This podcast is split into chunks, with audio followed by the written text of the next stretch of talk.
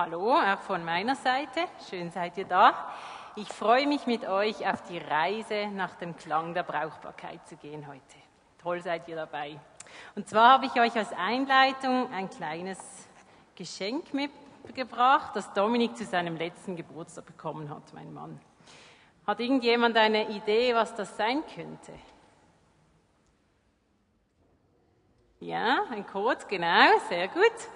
Weil als wir es ausgepackt haben, dachten wir, ups, sind eigentlich gute Freunde von uns und die schenken immer ganz tolle Sachen. Aber hier dachten wir jetzt, hm, wo sollen wir denn das hinhängen? Und irgendwie fanden wir keinen richtigen Ort und Dominik hat dann wirklich entschieden, dass es im Keller landet. Ich sage euch das jetzt ganz ehrlich. Und dort ist es dann ein bisschen geblieben. Aber die Freundin hat uns dann angerufen nach ein paar Tagen und gesagt, und, wie fandet ihr das Geschenk und wie ist es angekommen? Ich musste dann ehrlich sagen, hm, ich wusste nicht, was damit anfangen. Und sie hatten eben gesagt, das ist genau dieser Barcode. Den trifft man auch an auf SBB-Tickets, habt ihr den sicher auch schon gesehen. Jetzt habt ihr eine Idee, wie man den entschlüsseln könnte. Wir wollen ja wissen, was da dahinter steckt. Ah, komm mal vorne, vorne. Robert hat eine Idee.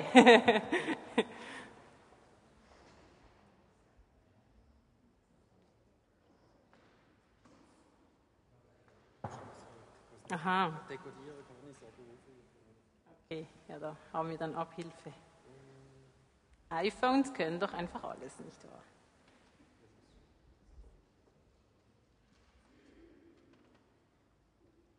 Okay, lassen wir ihn das mal scannen.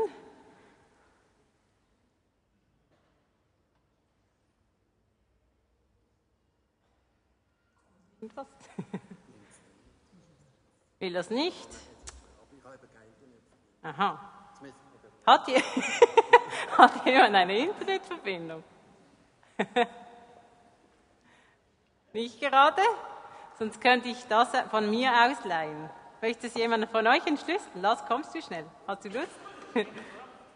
ja, jetzt lernst du es. Okay. Hier ist es. Jetzt kannst du da mal drauf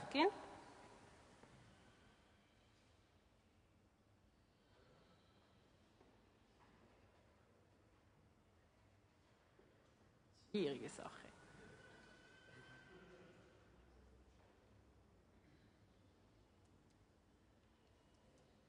Kommt nichts. Alex, willst du mal versuchen? Aha, auch nicht. Willst du mal versuchen? Komm schon. Doch, doch, du hast es aber richtig gemacht. Komm mal, du hast richtig gemacht. Komm mal, er hat's. Doch, doch, alles perfekt. Das kommt hervor. Und zwar kannst du es jetzt einblenden, Elli. Genau, mein lieber Mann, mitten in Australien in Cooper Paddy. Das steckt hier dahinter. genau. Und ich durfte es zeigen, ich habe ihn gefragt. Jetzt, was hat das mit meiner Predigt zu tun? Als ich die Predigt vorbereitet habe, ist mir wieder installieren, ist mir das in den Sinn gekommen. Und zwar, wie oft sieht doch etwas von außen ziemlich unbrauchbar, unscheinbar, nicht besonders schön aus. Und wenn wir aber mit den Augen von Gott dahinter schauen, dann ist plötzlich ein wunderschönes Bild da. Und das ich, habe ich gemerkt bei dem Thema Brauchbarkeit, dass wir da diesen Code wie entschlüsseln möchten. Und das möchte ich mit euch heute anschauen. Zuerst einmal, was sieht denn unsere Gesellschaft als brauchbar an? Da leben wir darin, das ist eine Realität für uns. Und wir haben in den letzten Wochen schon gemerkt, dass unsere Gesellschaft durch eine hohe Taktung ausgezeichnet ist. Mehr Leistung mit weniger Ressourcen ist gefragt. Gewinnoptimierung ist das Ziel. Ständige Präsenz und ständige Erreichbarkeit. Und demzufolge ist Brauchbarkeit, wird auch so definiert, dass ich diesen Werten oder diesen Dingen gerecht werden kann. Je mehr ich da mitspiele, desto brauchbarer bin ich. Und selbst aber Menschen, die diese Spielregeln gut beherrschen, die können innerlich recht Schaden nehmen. Und ich weiß nicht, ob ihr das mitbekommen habt, vor ungefähr zwei Monaten ähm, hat Carsten Schlotter, das ist der ehemalige CEO von der Swisscom, hat Selbstmord begangen, den Freitod gewählt. Und er hat in einem seiner letzten Interviews Folgendes gesagt. Das hat mich sehr beschäftigt. Wie viele Zeitfenster an sieben Tagen und 24 Stunden gibt es noch, während man frei ist von jeder beruflichen und privaten Verpflichtung? Es kommt irgendwann ein Punkt, wo Sie das Gefühl bekommen, nur noch von einer Verpflichtung zur nächsten zu rennen. Das schnürt Ihnen die Kehle zu. Und niemand hat gewusst, was wirklich in ihm vorging, als er das gesagt hat. Und er hat danach den Freitod gewählt. Und Giri Modester, Experte vom Zentrum für Angst- und Depressionsbehandlung in Zürich, machte die Aussage, die moderne Arbeitswelt mit der Tendenz zur permanenten, permanenten Verfügbarkeit hinterlässt Spuren in der Psyche der Menschen. Es kann uns also einiges kosten, in unserer Gesellschaft auf diese Liste der Brauchbaren zu kommen. Wir müssen uns ständig beweisen und den anderen zeigen, dass wir brauchbar sind, dass wir von Nutzen sind. Sonst könnte es schnell passieren, dass wir einfach ausgewechselt werden. Auch im Privaten sind wir doch immer bemüht, möglichst geschäftigt und beliebt zu wirken. Man will ja nicht das Gefühl erwecken, dass niemand einem eigentlich braucht. Und das kann einem ziemlich schnell zum Getriebenen machen. Man ist immer auf der Jagd nach Bestätigung, dass ich brauchbar und wichtig bin.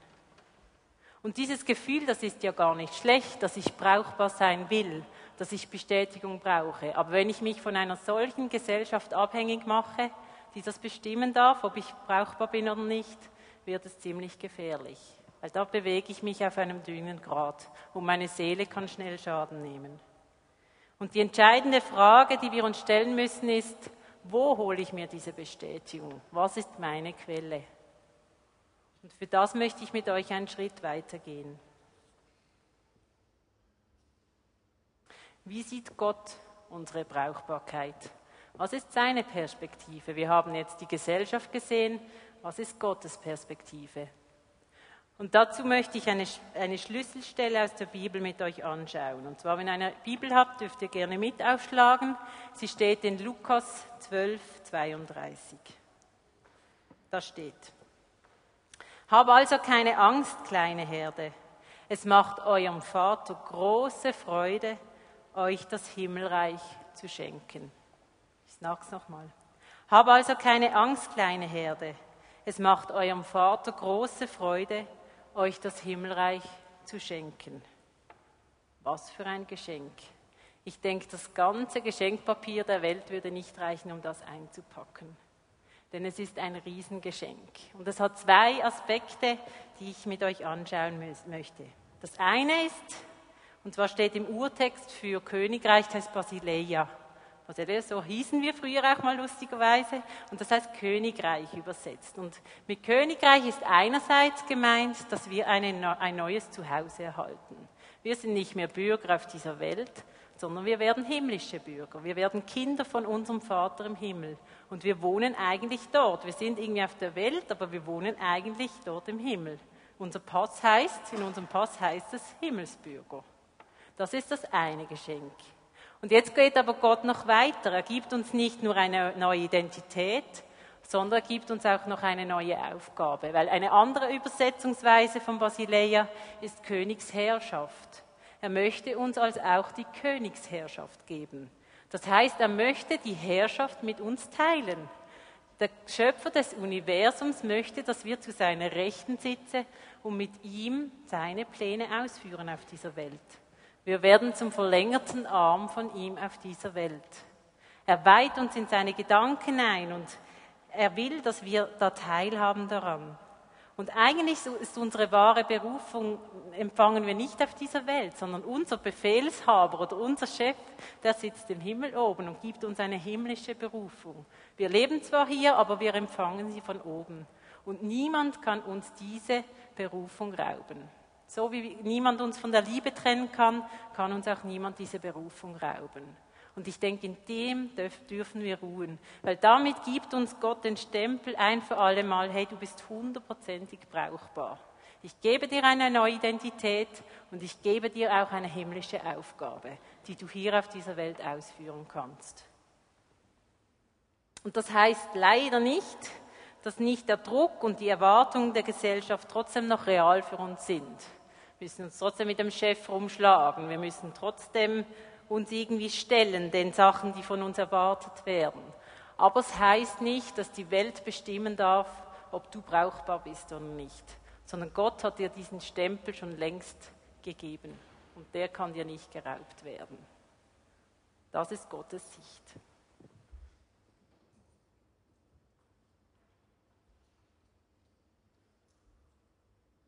Nun könnte man fragen, okay, an wen richtet sich denn das? das? Was steht denn da? Wahrscheinlich richtet sich das doch irgendwie an die Großen dieser Welt oder wem würde denn Jesus sein Königsreich schenken? Wem würdest du es schenken? Überleg mal. Es ist das Wertvollste, das du hast. Wem würdest du das anvertrauen? Vielleicht engen Freunden, aber sicher guten Verwaltern oder die gut darauf aufpassen würden. Und so können wir uns fragen, zu wem spricht denn da Jesus? Was denkt Jesus? Oder hm, da würden doch zumindest Leute hin müssen, die ein intensives Gebetsleben haben. So richtig die Supergeistlichen, die da hervorstechen. Sind das die, die Jesus da meint? Jesus ist da wieder mal viel weiter, als wir uns das vorstellen können. Denn er richtet das hier, sagt ja, kleine Herde, du musst dich nicht fürchten. Und diese kleine Herde, das sind hier die Jünger. Ein kleines Häufchen von verängstigten Männern. Die sind da ziemlich eingeschüchtert. Und wenn wir die Jünger anschauen, das ist ein Häufchen von Fischern und Zöllnern die eigentlich mit Bildung nicht viel am Hut haben. Und auch charakterlich, hm, naja, da hat es Zweifler dabei, da hat es Choleriker dabei, also so ziemlich alles, was man sich vorstellen könnte. Also keine Superhelden im, im geistlichen Sinn. Und darum dürfen wir, glaube ich, von Herzen sagen, hey, diese Zusage, die richtet sich an Leute wie du und ich. Ich glaube, da findet sich jeder drin. Und das dürfen wir von dem her für uns nehmen, für unser Leben. Das sagt Jesus dir wo du da sitzt, hey, du, ich möchte dir das himmlische Reich schenken und es macht mir sogar noch große Freude. Und das dürfen wir annehmen, denn Jesus er liebt kleine Herden, er kann gar nicht anders. Jesus funktioniert so, dass dort, wo etwas unscheinbar oder klein ist, dass er mittendrin ist. Da beginnt sein Herz zu schlagen. Überall dort, wo etwas im Keller oder in der Abstellkammer landet, da ist er mittendrin, weil da wird es interessant für ihn. Er liebt es, die Schwachen und die von der Gesellschaft Verstoßenen eigentlich zu berufen und hervorzubringen. Und diesen Herzschlag, den spüren wir in dieser Aussage. Und da dürfen wir einfach wissen, es ist auch nicht in erster Linie unser Tun, das uns diesen Zuspruch bringt, sondern einfach unser Sein, dass wir seine Kinder sind. Und das ist unglaublich befreiend, weil plötzlich muss ich nicht mehr, sondern ich darf. Und in, dem, in dieser Aussage dürfen wir wirklich ruhen. Nimm es für dich an, dass es wirklich für dich Realität wird.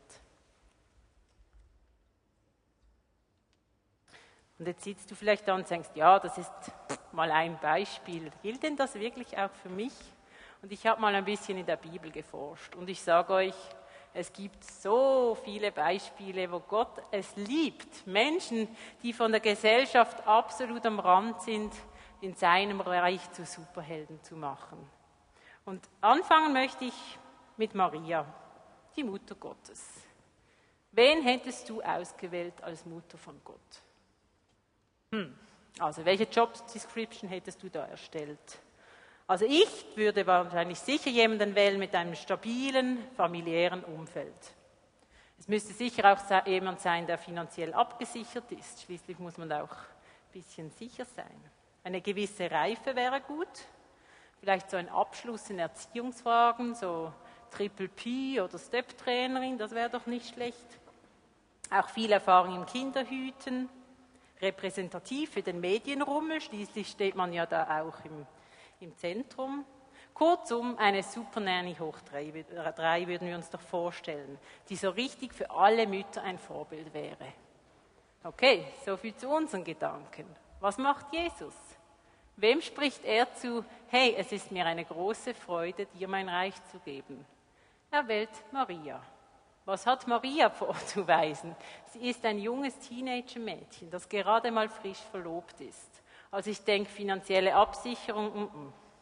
dann auch stabiliäres familiäres Umfeld, mm konnte sie auch nicht bieten. Also eigentlich nichts von dem, was wir in unseren Augen für wichtig halten, hat sie mitgebracht. Und trotzdem hat Jesus gesagt, hey Maria, dir macht es mir große Freude, mein Königreich anzuvertrauen. Das mal eine Szene.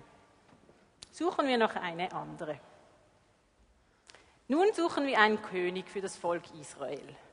Okay, König, nicht schlecht. Ich meine, was brauchen wir da? Da brauchen wir sicher jemanden mit Führungserfahrung. So entsprechende Beziehungen in gewissen Kreisen sind sicher noch wichtig, denn politisch auf dem Laufenden, so die Knicke von einem König beherrschen, wäre auch gut. Edler Stammbaum mit blauem Blut wäre auch gut. Ein starkes Charisma, jemand, den man so richtig bewundern kann. Okay, das denken wir wahrscheinlich bei einer Wahl vom König. Was macht Gott? Er sucht seinen König mitten bei den Schafen. Und zwar beruft er David, ein Hirtenjunge. Und sein Vater hat ihn für so unbedeutend gehalten. Er war der kleinste von sieben. Er hat ihn nicht mal rufen lassen, als, Samuel kam und gesagt hat, hey, bring deine Söhne her. Einer von ihnen wird König. Er hat ihn nicht mal gerufen, weil er dachte, der ist so unbedeutend. Und Gott hat ihm gesagt, hey David, dir, dir möchte ich mein Königreich geben. Mir macht es große Freude, dir es zu geben. Also absolut konträr zu dem, was wir denken. Noch eine Geschichte? Ich habe noch eine. Also es gäbe noch viele, aber jetzt suchen wir einen Helden. Und zwar dieser Held, der soll das Volk Israel aus der Sklaverei befreien. Die Armen, die müssen ja da raus. Jetzt, wen suchen wir da? Also ich denke, wir brauchen jemanden, auch mit Führungserfahrung. Das ist wichtig, damit die Leute auf ihn hören. Er bräuchte auch ein bisschen diplomatisches Geschick, schließlich muss er ja da mit dem Pharao verhandeln. Dann einer mit einem geschliffenen Mundwerk, denn er sollte ja nicht auf den Mund gefallen sein. Und er sollte eine große Portion Willensstärke besitzen. Schließlich muss er ja dieses Projekt zu Ende führen. Okay, wen sucht Gott aus? Er sucht einen Mann aus, der ein schlechtes Selbstbewusstsein hat und der ehrlich gesagt auch noch einen Sprachfehler besitzt. Er sucht nämlich Moses aus, der stotterte und der gesagt hat, ich, ich kann doch nicht gehen. Gott, du musst mir noch meinen Bruder dazu schicken, sonst kann ich den Auftrag nicht erfüllen. Also ehrlich gesagt, den hätte ich wahrscheinlich nicht ausgesucht. Aber Gott hat gesagt, hey Moses, dir macht, mir macht es große Freude, dir mein Königreich anzuvertrauen. Also nochmal absolut konträr zu dem, was wir denken. Gut, jetzt haben wir da drei, vier Beispiele, wo Gott Leute ausgesucht hat. Gibt es denn irgendetwas, was die verbindet? Wir haben jetzt gehört, dass jeder eigentlich brauchbar ist. Oder es ist jeder brauchbar in Gottes Reich. Egal welche Gabenmix man hat, egal welcher Hintergrund er hat, jeder wird am Königshof von Gott gebraucht. Und daher ist es doch spannend, gibt es irgendetwas, was diese Leute miteinander verbindet? Warum sind die zu Helden in Gottes Reich geworden? Was hat sie ausgezeichnet? Warum gerade die Jünger? Warum Maria? Wieso David? Wieso Mose? Wieso, was haben die getan? Habt ihr eine Idee, was ihr gemeinsamer Nenner sein könnte? Ihre Fähigkeiten waren sie anscheinend nicht unbedingt. Maria. Sie haben Gott vertraut, genau. Und sie haben Ja gesagt zu Gottes Plänen. Das ist bei allen der Fall. Bei dem einen war es früher, der andere hatte ein bisschen länger, aber schlussendlich haben sie alle Ja gesagt. Ich stelle mich zur Verfügung. Ich bin bereit, für Gott rauszugehen. Und sie haben nicht auf die Konsequenzen geschaut. Denn überlegt euch mal für Maria. Es war verheerend ihre Entscheidung, ein weltlicher Sicht. Ich meine, sie hätte alles verlieren können. Ihren Ehemann, wegen Ehebruch, oder? Wer bleibt schon mit mir zusammen? Ihre Familie, ihr Ansehen, ihre existenzielle Grundlage, und sogar ihr Leben. Weil die Wahrscheinlichkeit, dass sie gesteinigt worden wäre wegen Ehebruch, die wäre sehr, sehr groß gewesen. Und trotzdem hat sie den berühmten Satz zum Engel gesagt, ich bin die Magd des Herrn, mir geschehe, wie du es gesagt hast.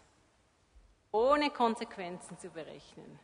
Und das sehen wir bei all diesen Menschen, dass sie sich entschieden haben, Gott zu vertrauen und ein Ja in ihrem Herzen hervorzubringen.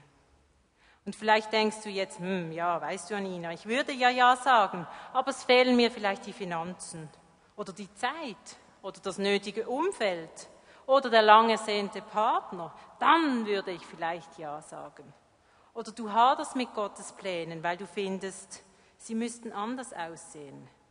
Weißt du Gott, ich wäre doch sehr gerne in dieser Worship Band da vorne und würde so gut singen wie die. Dann könnte ich doch mitmachen. Aber jetzt habe ich ja nur die Gabe des Helfens. Das passt mir eigentlich nicht so, da will ich eigentlich nicht dabei sein. Oder du überlegst dir, hey Gott, wenn ich so wäre wie XY, wie der oder die oder das, dann würde ich dabei sein. Aber ich bin ja nur ich. Dann bin ich eigentlich zu wenig. Da will ich eigentlich nicht dabei sein. Und so stehen wir uns selber oft selber im Weg, weil wir denken, hey, eigentlich ist mir das zu wenig, was Gott mir gegeben hat. Und das ist nicht unsere Aufgabe. Unsere Aufgabe ist das, was Gott uns gegeben hat, ihm zur Verfügung zu stellen. Und sonst verpassen wir ganz, ganz viel.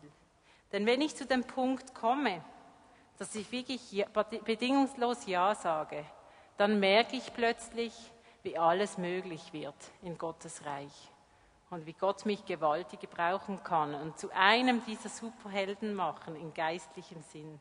Aber dieses kleine Ja, das braucht Gott von mir, damit er mich wirklich gebrauchen kann.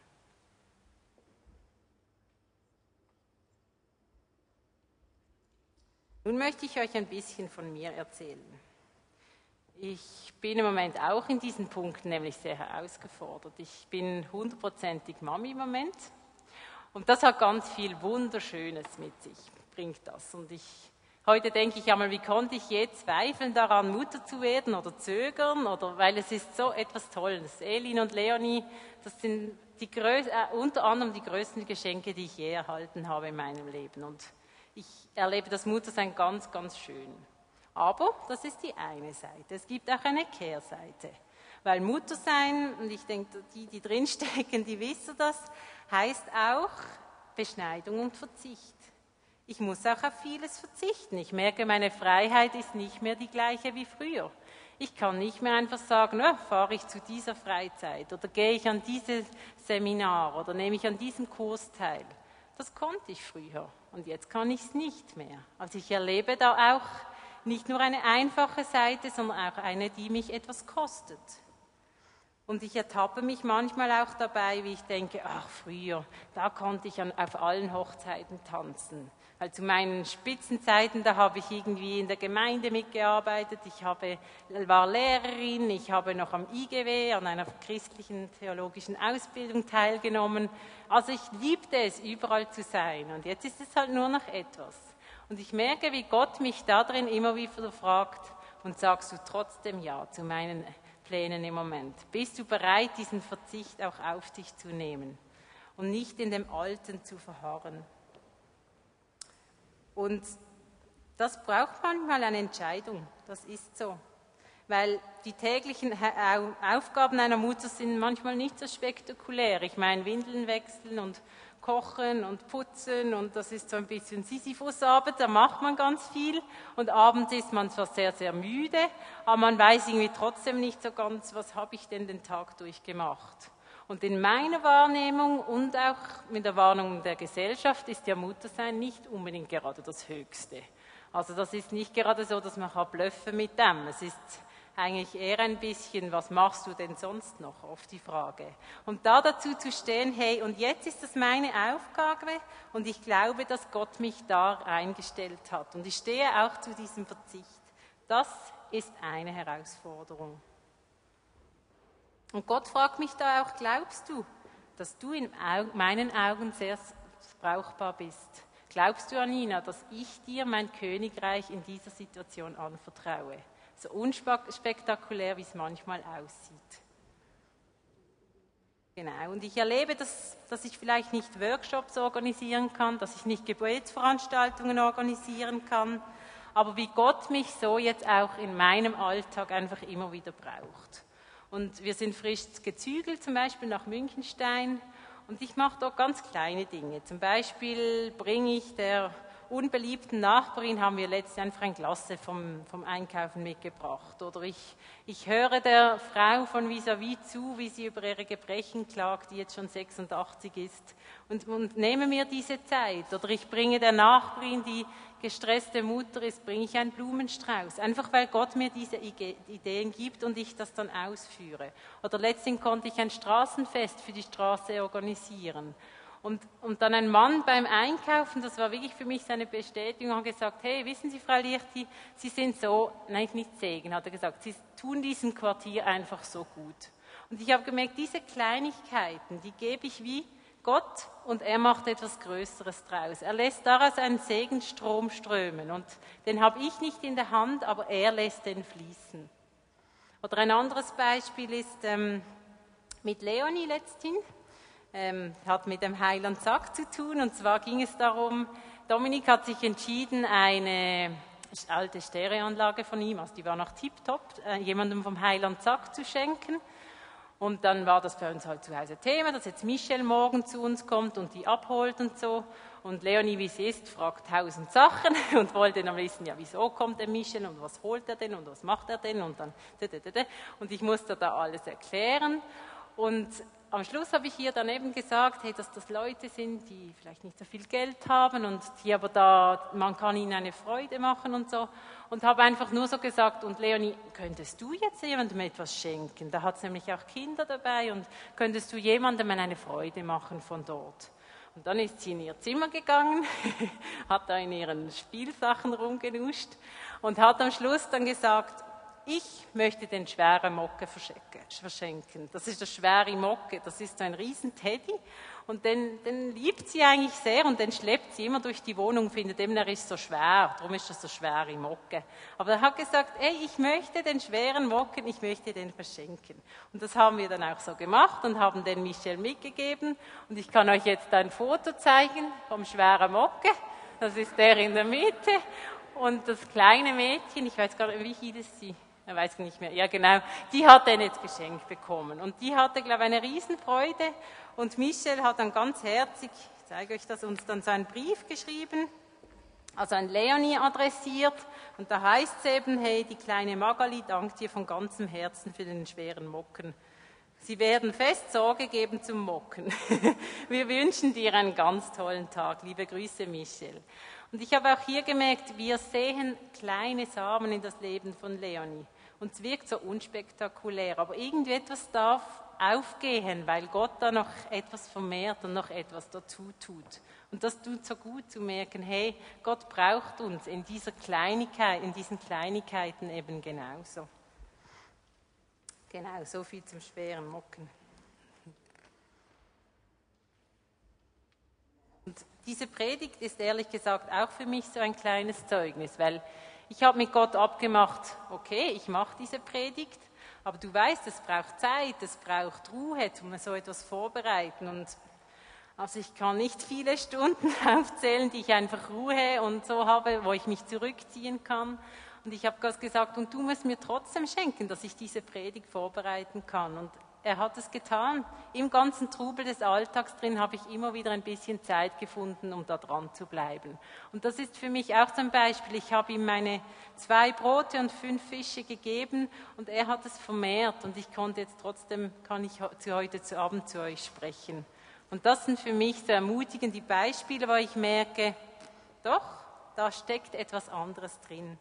Und ich erlebe vor allem in dem Ganzen drin, und das ist für mich das größte Wunder, wie ich meine eigene Vorstellung von Brauchbarkeit, wie Gott das am Verändern ist. Genau durch diese Sachen. Denn obwohl ich nun schon 17 Jahre, habe ich ausgerechnet, Christ bin, merke ich, ich bin immer noch ziemlich von Leistungsdenken geprägt. Vielleicht ein bisschen fromm angestrichen, sieht ja ein bisschen besser aus, aber oft denke ich eigentlich trotzdem noch im Leistungsdenken. Und Gott beginnt da etwas zu korrigieren in mir, dass ich eben auch anfangen zu merken, hey, Gott kann mich auch im Kleinen brauchen, wenn ich nicht auf tausend Hochzeiten tanze und groß herauskomme und von tausend Leuten, also tausend, oder von vielen Leuten einen Applaus bekomme. Ich bin nicht mehr so auf das angewiesen und das ist unglaublich befreiend. Genau, und ich möchte euch zum Schluss meiner Predigt einen kleinen Liebesbrief vorlesen. Und zwar macht man das ja eigentlich nicht in der Öffentlichkeit, aber ich habe es abgesprochen mit dem Verfasser. der Verfasser ist nämlich Gott. Und ich hab, es hat mich so berührt, in der Vorbereitung für diese Predigt ist ähm, Beatrice Zeugin, sie ist jetzt auch gerade in Israel, ist zu mir gekommen und hat gesagt, hey, ich, ich habe hier einen Eindruck für dich und möchte ihn gern weitergeben. Und ich lese es einfach mal vor und ihr merkt, eigentlich hätte ich nur das vorlesen können. Es ist genau das, was ich heute Abend gepredigt hat, hat Gott mir wie nochmal bestätigt und zu, ganz persönlich zugesagt. Und zwar hat sie geschrieben, liebe Anina, ich habe den Eindruck, dass Gott dir zuspricht.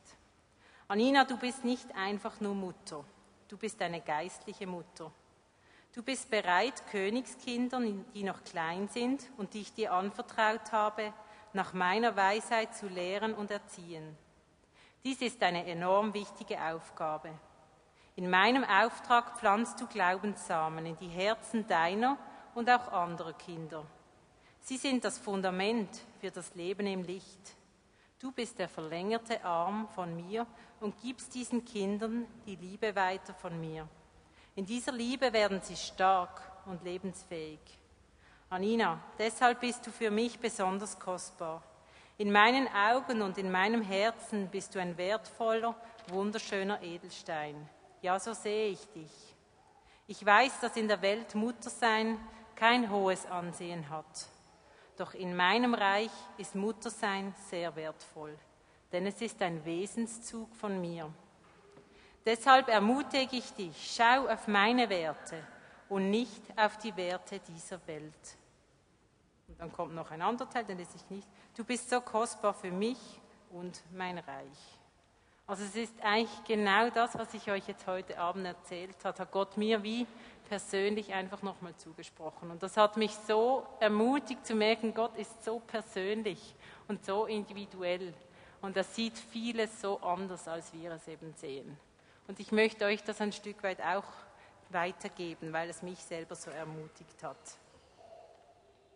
Und da, damit bin ich am Schluss meiner Predigt. Und ich möchte dir heute Abend einfach in deiner Situation zusprechen. Robert, Marian, Nina, Katrin, es bereitet mir große Freude, dir mein Königreich anzuvertrauen. Nimm es ganz persönlich für dich in deiner Situation. Amen. Jetzt machen wir ein kurzes Timeout und ich habe euch zwei Fragen, die ihr einfach mal für euch überlegen könnt. In welcher Situation brauchst du Gottes Zuspruch, dass er dir sein Reich schenken möchte? Und wo musst du von dir aus neu Gott dein Ja aussprechen, auch wenn es vielleicht schwer fällt? Überleg dir das mal kurz und nachher komme ich wieder zum Beten.